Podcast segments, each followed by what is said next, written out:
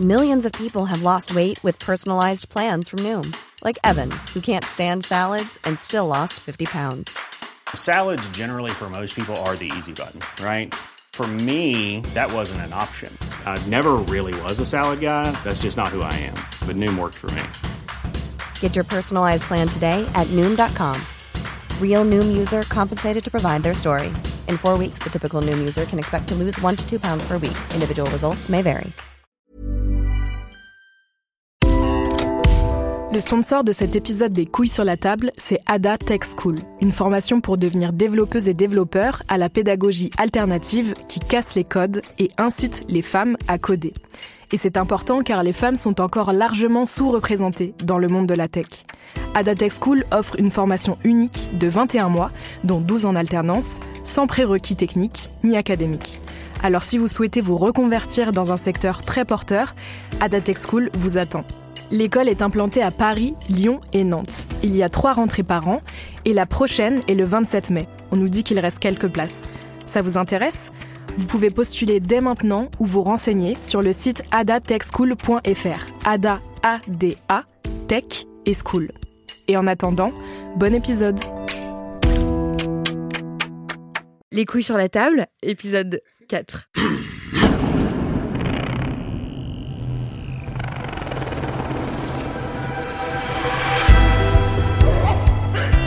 Dans ce quatrième épisode, on va aborder la question des masculinités noires. Qu'est-ce que ça veut dire d'être un homme noir en France aujourd'hui? Bonjour Insa Sané. Bonjour. Et bonjour D de Cabal. Bonjour. Ou plutôt D. De Cabal aussi, c'est au choix. Ok. Insa Sané, vous êtes écrivain, comédien, vous avez 42 ans, vous êtes l'auteur de Comédie urbaine, une série de 5 romans, dont le dernier est paru cette année Vous êtes musicien, acteur, écrivain, vous avez 43 ans.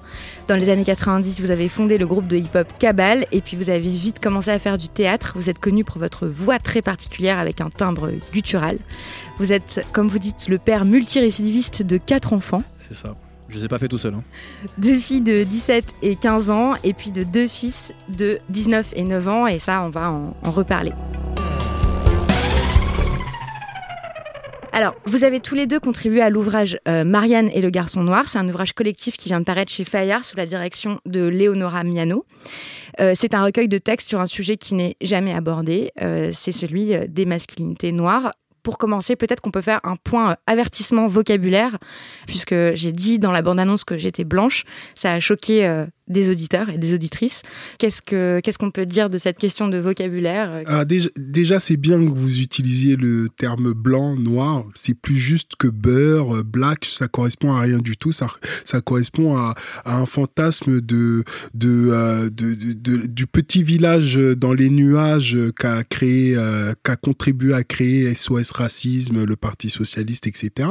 C'est qu'on enferme des gens dans des dans, dans des dans des valeurs et dans des termes politico-corrects euh, pour surtout pas parler de leurs réels problèmes. Donc on, les dit, on dit black, on dit euh, que Quand bla, on dit black, que bla, tout ça, c'est pas, je me reconnais pas dans ça et je veux pas que euh, que mes enfants se reconnaissent dans les termes black ou beurre, etc. Je préfère qu'on directement qu'on dise de moi que je suis noir, même s'il y a plusieurs noirs et que un noir, euh, il y a plusieurs types de noirs, il y a plusieurs cultu- cultures noires et qu'on n'enferme pas malheureusement les noirs dans un continent qui s'appelle l'Afrique et qu'on en ferait une unité et que euh, cette unité n'aurait aurait vo- vocation euh, qu'à être une sous-entité euh, de culture. D'accord, donc on dit noir. On dit noir. Et vous, D? Ça me va très bien. D'accord. Euh, un autre terme qui est aussi souvent utilisé dans les recherches et par les chercheurs et dans les sciences sociales, etc., c'est le terme de race au sens de construction euh, sociale. On dit aussi racisé. Est-ce que c'est OK ce vocabulaire-là ou qu'est-ce que vous, vous en pensez? Moi, euh, racisé, je suis euh, un peu plus frileux. Même si je trouve intéressant que ce soit une, une terminologie, une appellation qui vienne de personnes qui s'estiment racisées. Donc je trouve ça intéressant que ces gens-là disent je veux qu'on m'appelle comme ça. Donc euh, voilà. Moi, euh, étant donné que les gens ont toujours eu du mal à dire euh, black, noir, etc., j'interdis à quiconque qui ne me connaît pas de dire hey, toi le racisé. Quoi. Voilà, c'est un truc, euh, Mm. on n'est pas familier à ce point-là. Mais moi, je- j'en- j'entends ce terme comme un terme qui est, qui est né d'une volonté de se définir avec ses propres mots par un groupe d'individus. Donc ça me va aussi très bien. Insa il y a une phrase qui revient très souvent dans votre texte. Euh, vous écrivez Être noir, ça se vit, ça ne se raconte pas. Ça ne se raconte pas parce que la plupart du temps, quand tu, euh, quand tu exposes les faits à, à quelqu'un qui n'habite pas ton environnement, euh, la personne reste dubitative. La première fois que j'ai rencontré un journaliste pour lui dire, bah voilà, euh, comment se passent les contrôles d'identité, voilà comment se passent les gardes à vue, voilà ce qu'on vit dans, dans les quartiers populaires en France lorsque les flics débarquent, ce, à quoi on peut être confronté.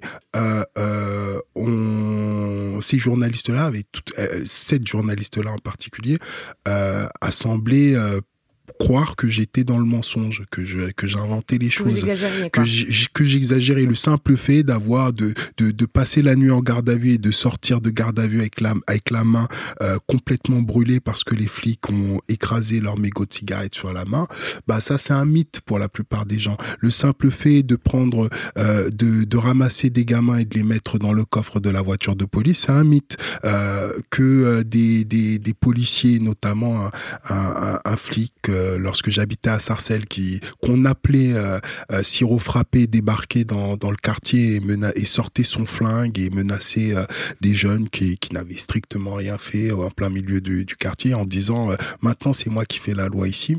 Voilà, c'est des choses. je pense que dans le centre-ville de Paris, on, on, ne vit pas ça, donc on n'arrive pas à s'imaginer. On pense que c'est que dans les films. Enfin, on vit pas ça dans le centre-ville de Paris et aussi en fonction de ce à quoi on ressemble, puisque euh, est-ce que c'est par exemple une exagération de dire qu'il n'y a aucun homme noir qui n'ait été un jour contrôlé par la police? Euh, ben, Ça dépend où il habite bien entendu que si je suis le fils de l'ambassadeur, il y a très peu de chances pour que je sois contrôlé ou sinon c'est que euh, c'est que c'est un accident. Euh, les accidents sont possibles, mais quand il y a la récurrence, quand les quand quand quand euh, il y a des millions de gamins qui témoignent et qui disent bah moi le même flic me contrôle trois fois par jour, c'est plus un accident à ce niveau-là. donc je, je moi je parle pas de des des je veux pas comment dirais-je passer du temps à discuter sur les accidents, c'est euh, possible. Mais bon, le, le, le reste du temps, quand, quand j'ai appris euh, que j'étais noir, c'est en arrivant en France. Justement, à quel moment, c'est une question que je voudrais vous poser euh, à tous les deux, à quel moment vous avez su que vous étiez noir? D. Moi, c'est souvent une raillerie auprès de mes potes et des gens qui me connaissent depuis longtemps. Moi, j'avais 24 ans. C'est quand on attendait notre premier enfant, en fait. Et que je me suis posé la question de qu'est-ce que j'avais à transmettre. Moi, j'ai grandi à Bobigny, dans un quartier qui s'appelle l'Abreuvoir, où on est très mélangé. Et j'ai grandi au milieu de Portugais, euh, de Maghrébins, euh, d'Asiatiques, de Mauriciens. Et donc, euh, nous, on était il y avait ce truc, les gens de notre génération disent souvent ça, on n'avait pas de couleur entre nous quand on était, on était vraiment. Et puis en plus, comme nous tous, on était stigmatisés dès qu'on franchissait le périphérique, on était une, espèce comme ça de, de, de, communauté particulière. Et c'est vrai que quand, on, quand à l'aube d'être père, quand se sont posées les questions de qu'est-ce que moi je vais transmettre dans mon histoire, dans mon patrimoine, il y a eu un flash, quelque chose qui est remonté et qui m'a fait moi me poser des questions sur qu'est-ce que ça voulait dire d'être antillais, martiniquais, les spécificités de cette, les spécificités pardon de cette identité-là. Et c'est là que j'ai compris que j'étais noir et que ça avait un sens quoi. Donc assez tard en fait. Et vous? Déjà, quand j'étais euh, tout petit, mes parents euh, sont venus s'installer ici en France. Donc, je suis resté un certain temps euh, sans, sans ma mère et sans, sans mon père. Et un jour, j'ai vu débarquer une voiture, un 4x4, près de ma concession familiale. Et les, les, enfants, mes cousins avec lesquels je jouais, disent, bah nous, on rentre à la maison, on va voir nos mères. Et là, ils me regardent et me disent, mais toi, t'as pas de mère et euh, je vois une blanche qui descend euh, du, du 4x4. Je dis si, si, j'ai une mère, c'est elle qui est là-bas. Et ils se sont mis à rire. Et j'ai mis du temps à réaliser pourquoi ils ont rigolé. Je comprenais pas, c'était une femme. Donc si c'était une femme, je comprenais pas pourquoi ils, euh, trouvaient ça drôle que ça, ne puisse pas être ma mère quand je suis arrivé en France, j'ai su pourquoi en fait j'étais noir. À peine quelques mois après mon arrivée, je, m'étais un peu éloigné de, de mon immeuble et puis je suis passé près de près d'une maison sur le bord de la route et un chien s'est mis à gueuler. Donc j'ai changé de trottoir à ce moment-là, les propriétaires euh, et leurs enfants, euh, euh, les propriétaires de, de, la, de la maison et leurs enfants sortent de, de, de chez eux et, et m'encerclent et me disent pourquoi tu fais gueuler mon chien? Euh, mais euh, j'ai pas fait gueuler, je m'excuse, etc. Il m'attrape et il me jette dans un tas de d'orties et il me dit ça t'apprendra sale négro. Donc c'est à ce moment-là concrètement que j'ai su que j'étais noir. Euh, il y a quelque chose de de, de comment dirais-je? Il y a quelque chose de l'ordre du danger quand on rencontre de l'ordre du danger et de l'insécurité quand on rencontre le blanc plein de haine, quand on rencontre le, le, le, le, blanc bête et méchant et qui ne voit que notre épiderme et qui ne voit que la couleur de notre peau et qui veut absolument qu'on ait peur de lui sans doute parce que eux-mêmes ont peur de nous. La peur, c'est vraiment une émotion et un sentiment qui est extrêmement présent dans tous les textes de, de ce livre. Je trouve autant la peur que les hommes euh, qui parlent dans le livre disent inspirer euh, aux autres, ils constatent qu'ils l'inspirent, et aussi euh, la peur qui les habite et qui vous habite. On va y revenir juste après. Je, voulais évacuer et balayer en, les nommant toutes les, les, images et les fantasmes qu'on a des hommes noirs. Comment est-ce que la société française voit les hommes noirs en France globalement? Qu'est-ce qu'on peut en dire? C'est une question qui est délicate parce que je, pense que notre regard, euh, avec les années, s'aiguise et se, et, se, et se modifie. Ce qui, moi, me semble certain aujourd'hui, c'est que le corps de l'homme noir est hyper sexualisé. Et, euh, que c'est un, objet. On en fait un objet de désir, euh, on en fait un étendard, on en fait un épouvantail, voilà, il sert soit à repousser, soit à apaiser. On veut en faire un guide. ce n'est pas anodin. Il ne peut pas être neutre. C'est-à-dire que un corps noir, quand il est dans l'espace public, on veut lui faire dire quelque chose automatiquement parce qu'il est un corps noir. Alors qu'un corps blanc, un corps d'homme blanc, a le choix. Il a le choix. Il est neutre. Il est neutre. Il peut, il peut, il peut décider de n'être rien, d'être quelqu'un d'autre. D'être un lambda, quoi. Voilà. Sauf que quand on pense à quelqu'un de lambda, je suis sûr que si ceux qui nous écoutent et celles qui nous écoutent pensent à quelqu'un de lambda, ils vont penser plutôt à un homme blanc, en fait. C'est la référence. Tout, dépend, je ne sais pas comment, mais en tout cas en termes d'imaginaire collectif, il y a ce, fameux euh, début de sketch de Coluche qui est pour moi le plus, la plus grande punchline de tous les temps. C'est l'histoire d'un homme normal, blanc, voilà, qui raconte, euh, qui, que je trouve fantastique en une ligne, comment raconter tout ça, quoi. Et, euh, donc de fait, moi en tant qu'artiste, et je pense que nous en tant qu'artistes, pour mettre une ça dans le groupe, quand on se positionne, quand on décide de se mettre en scène, en jeu, on sait que on va falloir lutter contre tout ça. En tout cas, absorber ce qu'on peut symboliser pour essayer d'en faire quelque chose. Donc c'est pas anodin. Après, il y a autre chose aussi, comment euh, les institutions, comment euh, euh, notre pays voit sa population noire. Déjà, elle l'empêche d'être au cœur de la vie de la cité. comment elle s'y prend en, en refusant aux Noirs de participer à la mémoire collective. Et comment cette mémoire collective euh, existe? Elle existe par la fiction qu'on en fait. Quand, on invente des Jeanne d'Arc, ça participe à créer une nation euh, quand on crée euh, le mythe de Vercingétorix, ça participe à, solidariser le, le, peuple, à créer une langue, à créer une histoire commune voyez comment euh, la plupart des gens ne savent pas qu'Alexandre Dumas était un, était un métis ou un carteron, dirions-nous à l'époque. Euh, euh, voyez comme comme Alexandre Dumas, quand il parle de des quatre mousquetaires, il raconte l'histoire de son père. comment on n'introduit pas cette histoire-là dans la dans dans dans dans la présence africaine dans la mémoire collective euh, française. Donc euh, c'est toute cette c'est c'est la façon dont on est nié au niveau de notre travail, au niveau de notre de, de notre application dans la fiction qui fait que on ne peut pas exister en tant qu'individu et en tant que corps social. C'est comme si on devait nous nous euh, nous confronter et nous épouser un imaginaire dans lequel on nous interdirait de prendre part. Mais bah, cet imaginaire, c'est ce que vous disiez, donc un imaginaire hyper sexualisé, bestialisé, euh, de divertissement, c'est ça C'est quel mmh. genre d'imaginaire? Oui, c'est de cet ordre-là, ouais. Et, souvent, quand on parle des, de, de, de, des Noirs ou des œuvres noires en France, on les associe soit à des mouvements politiques, soit à des mouvements sociaux jamais à la fiction.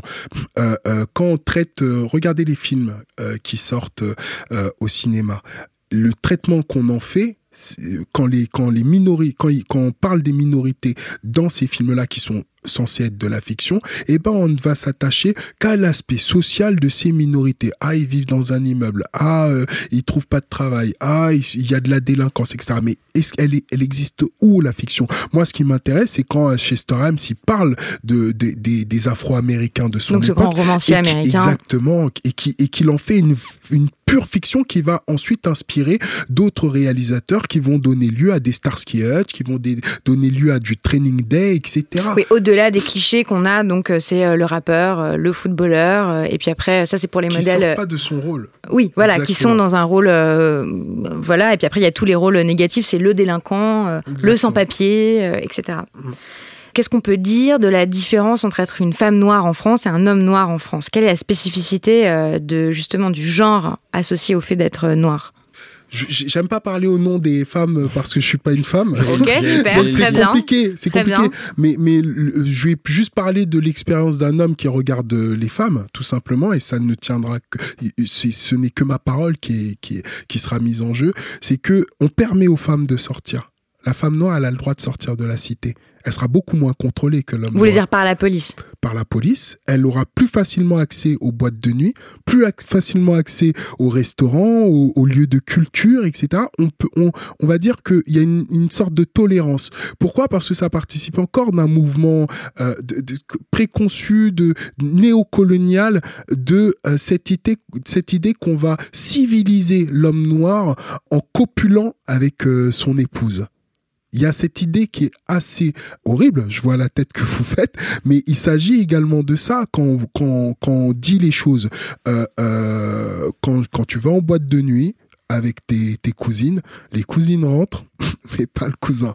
Donc ça participe à, cette, à, cette, à ce mythe colonial de la colonisation par le sexe et par le ventre. Il y a aussi par-dessus ça, euh, par-dessus ce que tu dis, il y a aussi ce, cette chose très sexiste qu'un homme est plus dangereux qu'une femme et que par conséquent l'homme noir qui est considéré comme dangereux, on en parlait par rapport à la police, la femme noire sera moins dangereuse.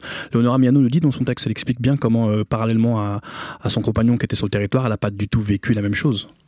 Et elle dit aussi qu'il euh, y a cette idée que la femme euh, euh, noire est vue comme souffrante et comme opprimée euh, par l'homme noir. Et donc mm. l'homme noir a, tous les défauts, tous les vices, et il s'agit de, de l'empêcher de, de, nuire et de libérer. et d'émanciper la femme noire. Et d'émanciper la femme noire. je voudrais qu'on reparle de la peur, parce que, comme on disait, c'est une émotion qui est très présente dans tous les textes qui sont dans ce recueil et aussi dans les vôtres. Euh, Insa Sané, par exemple, vous écrivez Ma mère a toujours eu peur pour moi. Je savais pourquoi. Pour ces gens-là, je ne serais jamais qu'un jeune de moins à surveiller, de la viande faisandée, sinon un dommage collatéral. Qu'est-ce que c'est que cette peur?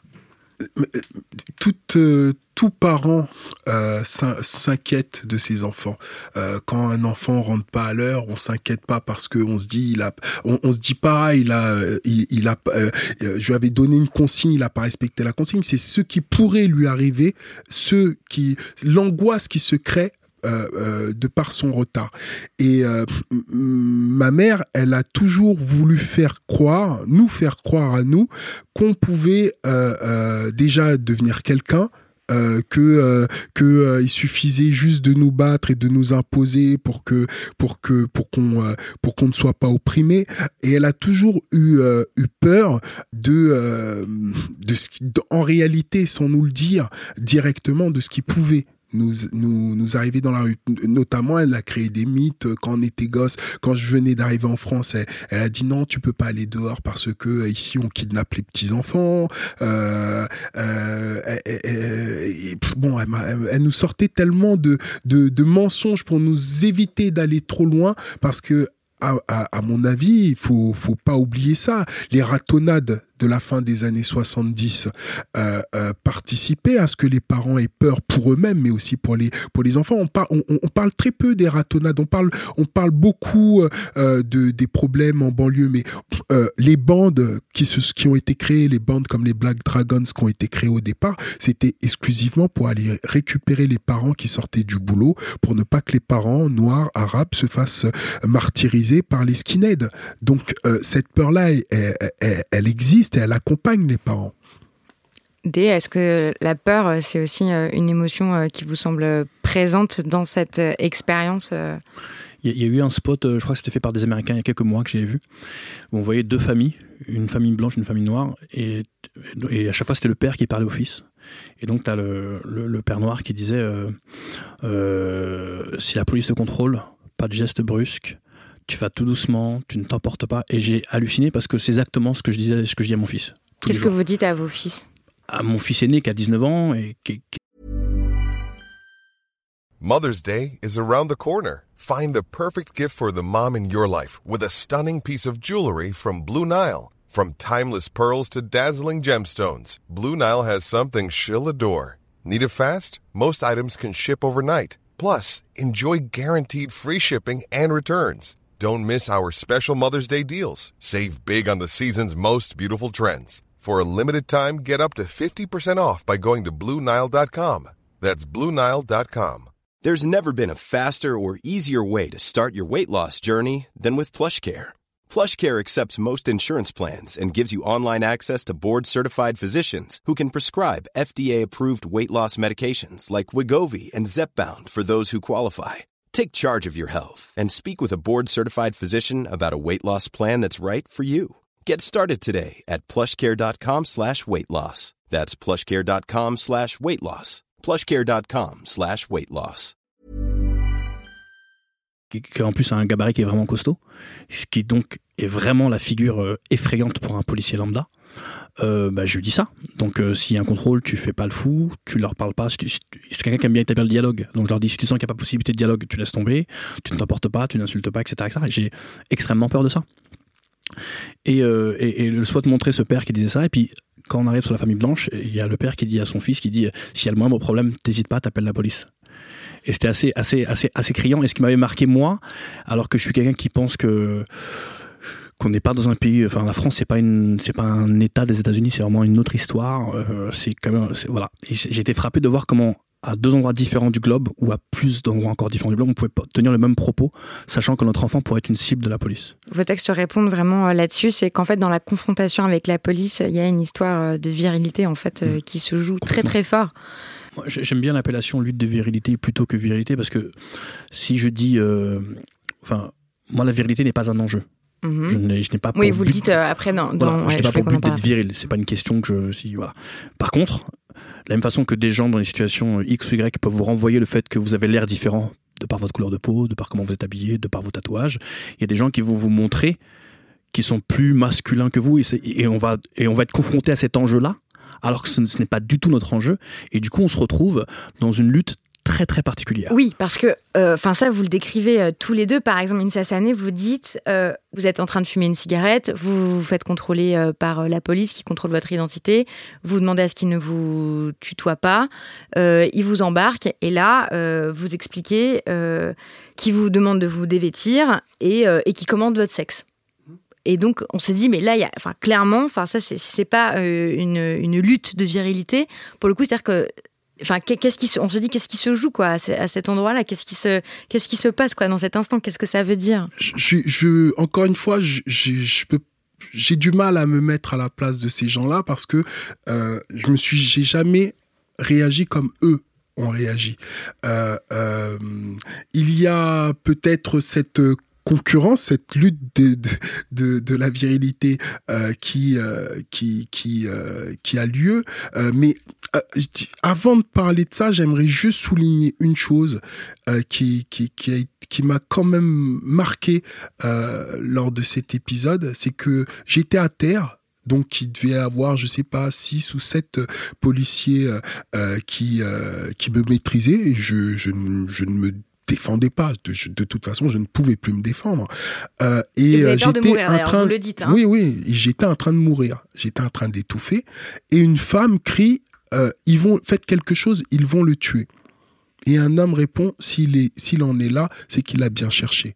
Donc il y a cet imaginaire également quand on montre les cités, qu'on n'arrête pas de faire croire que euh, euh, qu'il n'y a que des sauvages, que c'est la que c'est la zone, qu'il y a que des drogués, que des dealers, que des des prostituées, etc. Que c'est violence. Eh ben si si un flic fait mal son job et tue un, un, un enfant noir, l'enfant noir l'a cherché. Ah bah écoutez, on va sortir les dossiers, on va dire ah mais il a eu, euh, il avait un casier judiciaire sans expliquer c'était quoi son casier judiciaire. Ah bah s'il avait son casier judiciaire, bah forcément c'est un méchant. On va être dans ces raccourcis Oui, là.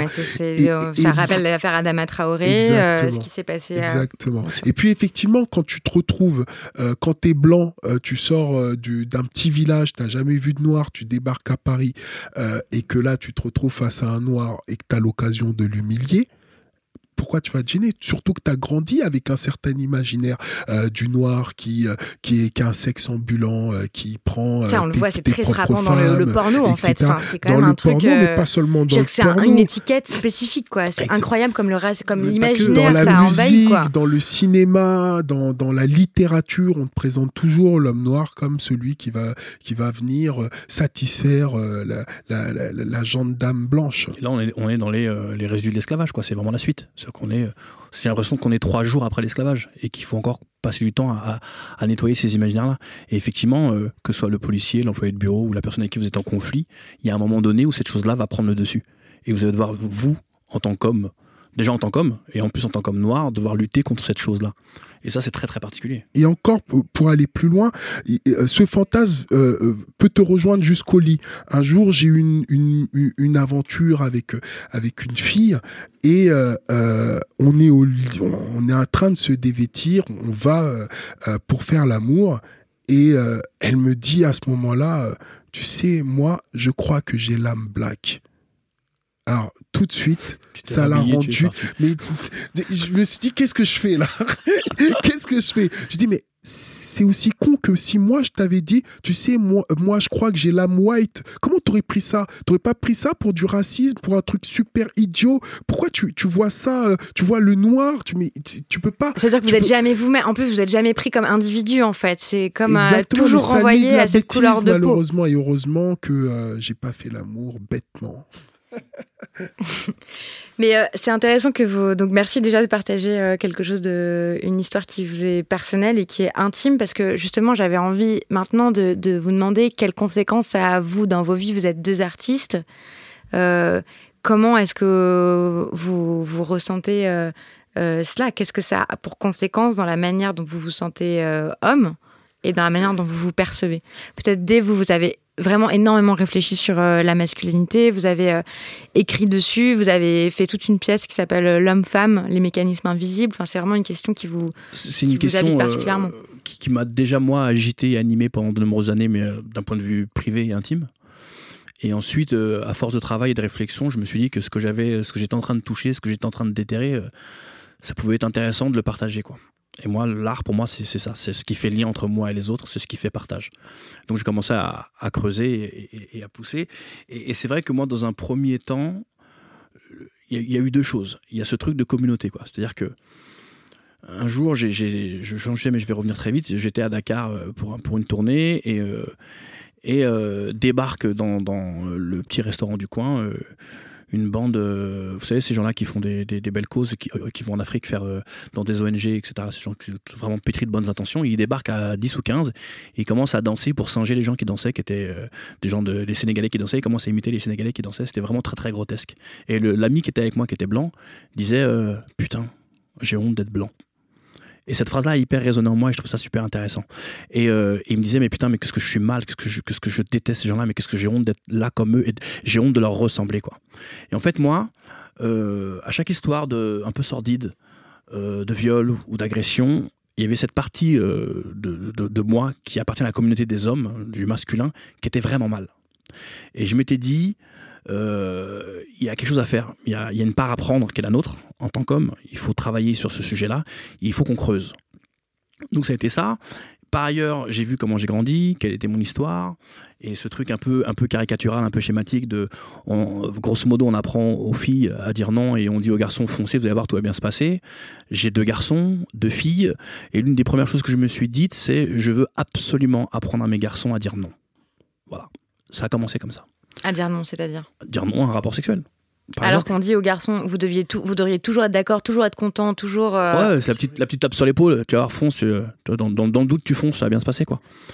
Et, euh, et j'ai absolument voulu être un, un- à l'endroit de la transmission sur l'intime. Euh, avec mes garçons, c'était la première démarche. Et donc, Mais pardon, mais en fait, on dit souvent que, euh, enfin, dans une démarche féministe, il faut apprendre aux garçons le, le consentement, parce que le consentement des filles et le leur aussi, mais le consentement des, le des consentement femmes. des filles, c'est ça. Oui. Mais pas le leur aussi. C'est-à-dire que la suite de la phrase, les gens ne vont jamais jusqu'au bout Mm. de cette phrase.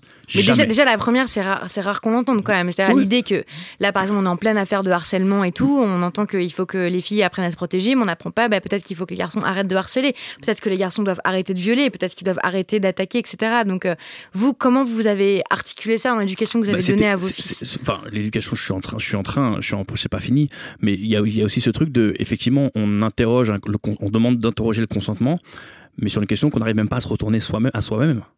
C'est-à-dire qu'il faut apprendre quelque chose qu'on n'utilise pas, qu'on n'éprouve pas. Et ça, ça et ça, ça quand ça m'a sauté au visage, je me suis dit qu'il fallait que je travaille là-dessus.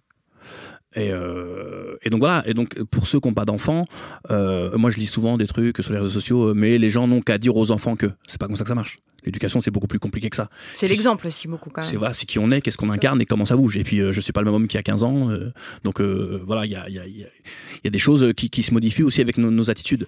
C'est une histoire de modèle. Vous, avec quel modèle Ça, c'est une grande question, mais euh, si on parle de vous personnellement, avec quel modèle d'homme vous avez grandi et quel, quel est le modèle que vous voulez incarner? Alors on arrive à une question qui est très très épineuse, c'est-à-dire que moi je suis un, un, un jeune noir de Bobigny, d'accord?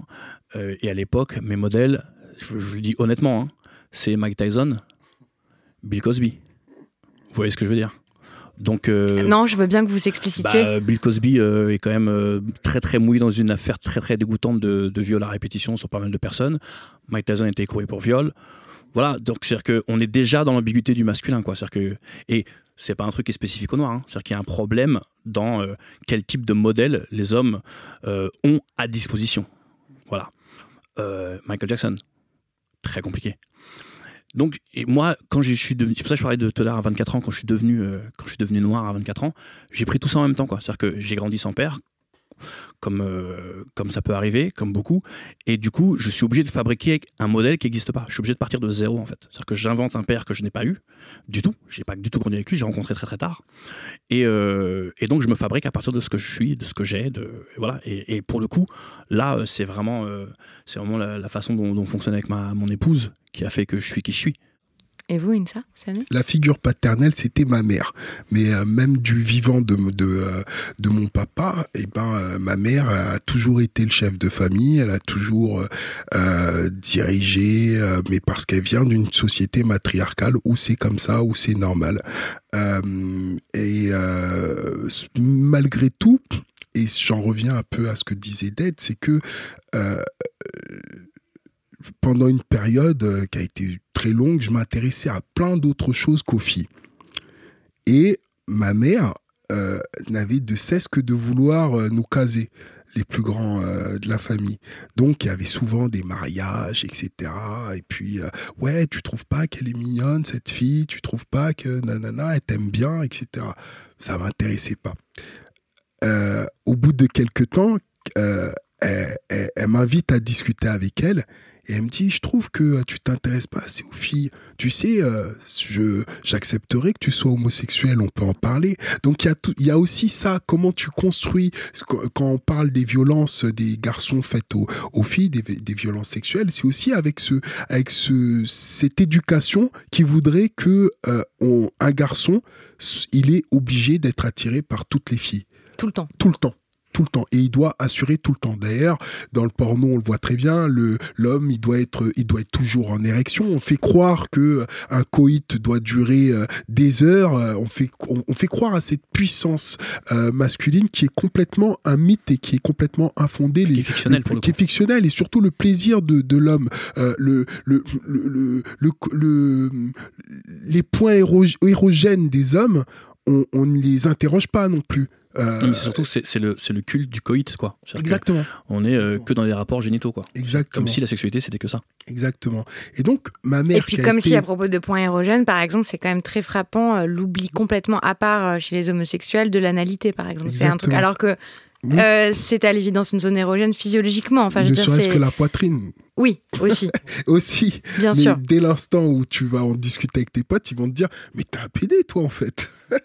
Donc, il y a, il y a toutes, ces, toutes, ces, comment, toutes ces interrogations sur notre corps, mais sur le corps des filles qu'on connaît très peu. Et également, en tant que garçon, les filles en savent plus sur les garçons que, les, que le contraire, euh, euh, qui, qui se posent. Et ma mère, elle a, elle a beau avoir vécu dans une culture matriarcale, elle a beau euh, s'être imposée, elle est, c'est une figure également je vais pas dire c'est une militante euh, féministe, mais de par son caractère, de par ce que, de par ce qu'elle a réussi à faire, gérer huit enfants toute seule, euh, euh, euh, en leur inculquant des, des, des valeurs de base, eh ben c'est, ça fait d'elle une, euh, une femme forte. Mais n'empêche qu'elle a gardé ce truc-là et cet épisode, je le garde encore en mémoire parce que c'est aussi comment, comment même les femmes voient les hommes. On arrive à la fin euh, Mais non, largement. mais non, mais non. Si, si. Est-ce que- est-ce qu'il y a des choses très importantes dont on n'a pas parlé, qu'il faut, abs- dont il faut absolument parler des notions euh, autour de, de- de- des masculinités noires euh, en France aujourd'hui? Qu'on arrête déjà d'avoir peur parce que la, la peur a jamais été euh, euh, motrice de réconciliation. Euh, donc euh, qu'on arrête d'avoir peur, qu'on arrête de regarder ces images imbéciles qui nous foutent la peur Euh, la peur dans les deux sens. Euh, le, le, blanc qui vit euh, dans son village, qui a jamais vu un arabe, qui a jamais vu un noir et qui croit, qui prend comme vérité absolue tout ce qu'il voit à la télé, tout ce qu'il lit dans les bouquins, tout ce qu'il lit dans les journaux. Le noir qui doit arrêter d'avoir peur de sortir de sa cité parce que il a peur des contrôles d'identité, alors que malheureusement, s'il sort pas de sa cité, il n'aura pas la culture.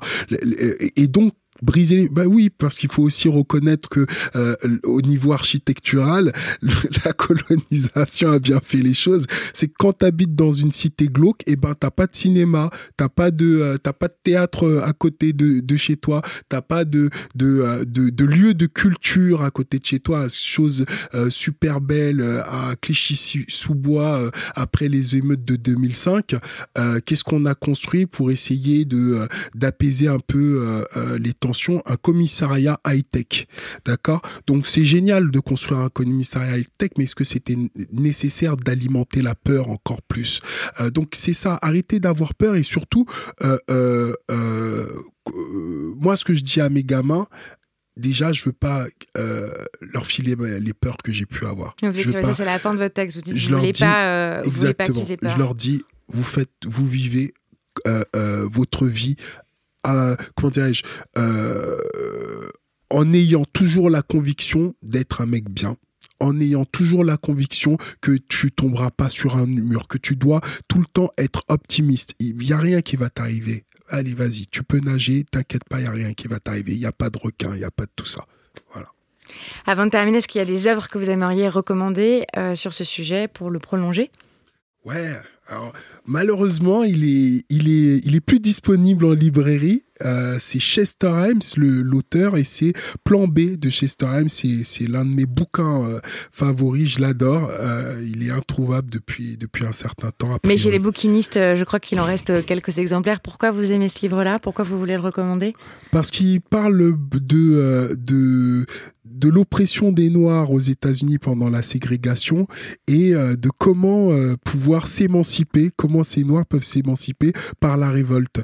Et c'est complètement grotesque. C'est à la fois juste, mais grotesque, drôle, euh, euh, euh, triste. Enfin, c'est un bouquin qui, qui nous arrache euh, plusieurs émotions en quelques, en quelques pages. C'est c'est le meilleur bouquin de Chester Himes, à mon sens. Et D, quelle est l'œuvre que vous voulez Moi, ce recommander? serait euh, Rage Noire de Jim Thompson. Pour plusieurs raisons. La première étant que je ne me rappelle plus de ce que j'ai lu, mais ce que ça a laissé en moi est toujours présent. C'est une espèce de, de vertige de- des sens et des émotions assez, assez, assez troublant. Et d'autant que j'ai compris vraiment longtemps après que le mec qui a écrit était pas noir, quoi. Et pour moi, c'était une leçon, leçon d'art. C'est-à-dire que quand tu tiens ton art, tu peux faire tout ce que tu veux. Et ça, je trouve ça. vraiment, c'est vraiment un bouquin qui fait date chez moi.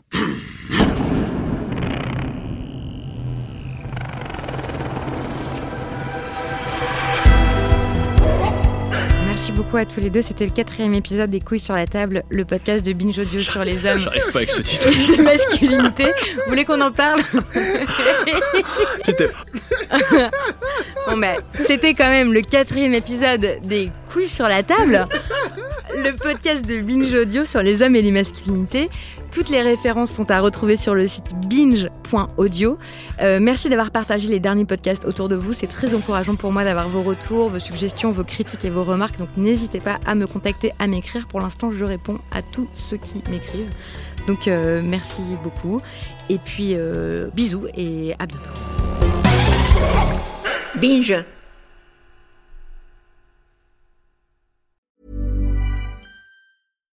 Here's a cool fact a crocodile can't stick out its tongue. Another cool fact you can get short term health insurance for a month or just under a year in some states.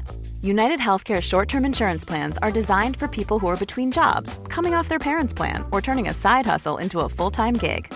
Underwritten by Golden Rule Insurance Company, they offer flexible, budget friendly coverage with access to a nationwide network of doctors and hospitals. Get more cool facts about United Healthcare short term plans at uh1.com.